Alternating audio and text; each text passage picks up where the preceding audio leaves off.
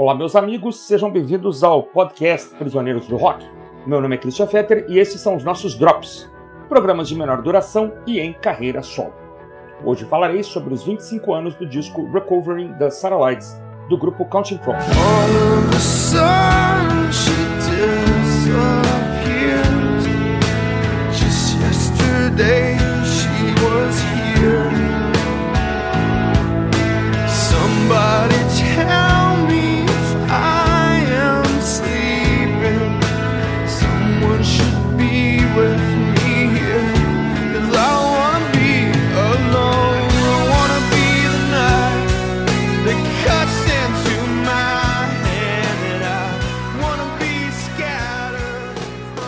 De duas, uma.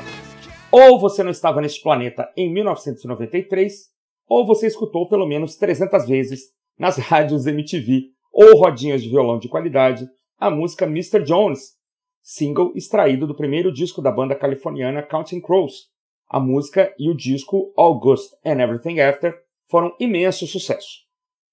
A banda saiu do completo desconhecimento para 7 milhões de álbuns vendidos só nos Estados Unidos, passando a abrir shows de gente como Rolling Stones e Bob Dylan, recebendo indicações para o Grammy, enfim, todo um pacote completo de superexposição.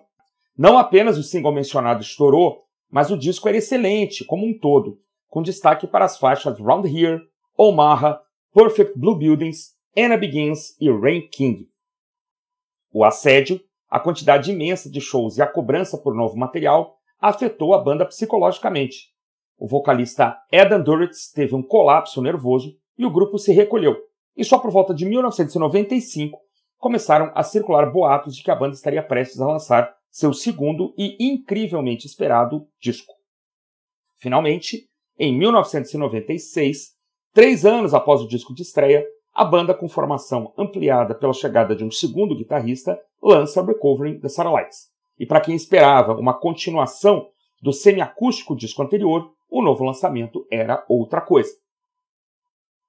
O disco até começa com uma balada, que lembra um pouco os climas do disco anterior. Catapult é uma bela faixa conduzida por teclas, mas seu final pesado e suspenso prepara os ouvintes para uma surpresa. A segunda música, Angels of the Silences, entra a mil por hora. Parece uma canção feita para ser tocada pelo Pearl Jam. Nunca a banda soou tão pesada, e eu diria, nunca mais a banda soou tão pesada, e distante dos climas do disco de estreia. Um esporro, uma porrada na orelha, uma faixa para ser ouvida no volume máximo. A banda soa como quem dissesse Mr. Jones ao caramba. a gente também pode soar assim se quiser, e vocês fãs que se virem para nos entender e aceitar.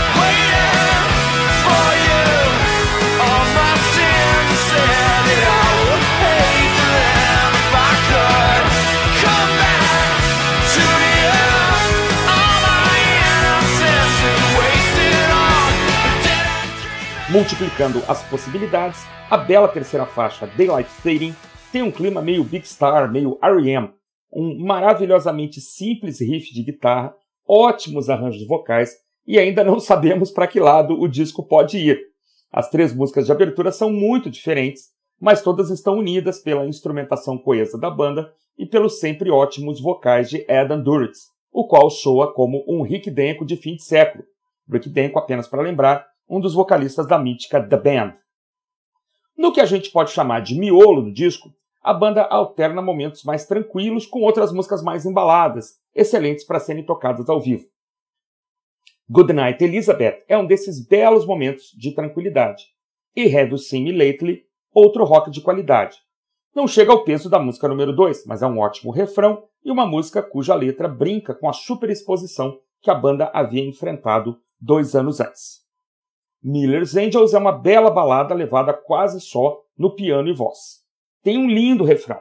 Eu apenas acho que a música vai longe demais, com uma coda desnecessária que estica a música para além de seis minutos de duração. E este é Mr. Adam Duritz, testando a paciência e fidelidade dos fãs. Mas a música chega ao fim, acreditem, e abre para a interessantíssima metade final do disco. Another Horse Dreamer's Blues em compasso ternário com cordas piano elétrico, é uma música que cresce muito, tem uma criativa ponte e chega a atingir um clima quase épico.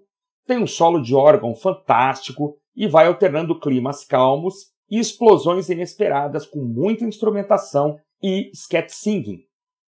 Depois temos a canção título do disco, novamente com referências ao hype provocado pela banda com o primeiro álbum, uma necessidade de voltar ao básico, como dito logo no começo, mais uma bela música com belos arranjos vocais. Logo em seguida vem Monkey, levada especialmente no piano, possui um clima bem Beatles, aliás eu diria bem Paul McCartney, não tem como não gostar. Mercury é uma faixa curta, com inquestionável apelo country, gaitas, slide guitar, a alta qualidade das faixas fica mantida. A seguir, quase terminando, um grande sucesso da banda, talvez uma música para tocarmos no final deste ano de 2021. A Long December é linda, levada no piano, tem guitarra, tem um acordeão bem presente, um clima totalmente The Band. Um refrão inesquecível e uma música que ganhou um maravilhoso clipe com a participação da atriz Courtney Cox, a Mônica, do seriado Friends. I can't remember the last thing that she said as you were leaving. Oh, the days go by so fast. And it's one more day up in the canyon. And it's one more night in Hollywood. If you think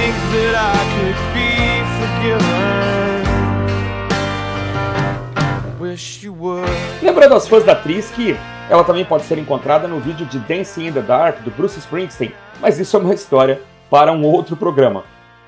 No final, Walkaways, uma vinheta de pouco mais de um minuto no estilo Pigs on the Wing, fecha o disco.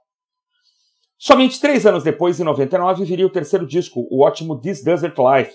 Mais três anos e a banda lançaria o quarto álbum, Hard Candy, com homenagens a Richard Manuel, da The Band, e cover de Johnny Mitchell. No correr dos anos, a distância entre os álbuns aumentaria, sendo este, afinal, um traço distintivo da banda.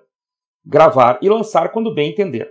Agora, em 2021, após quase 30 anos de carreira, a banda está chegando somente ao seu oitavo disco, Butter Miracle, o qual está sendo lançado num curioso formato de dois EPs que sairão em datas diferentes.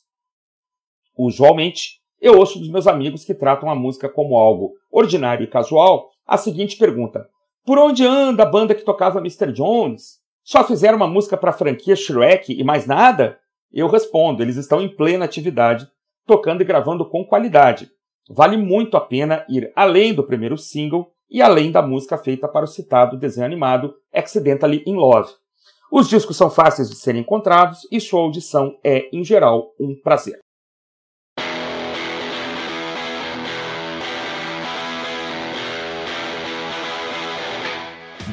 Fico por aqui.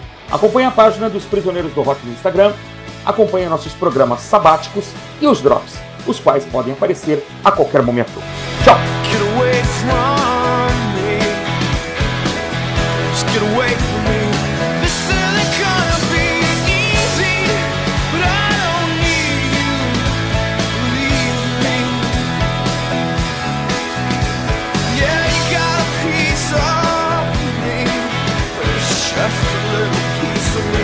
but I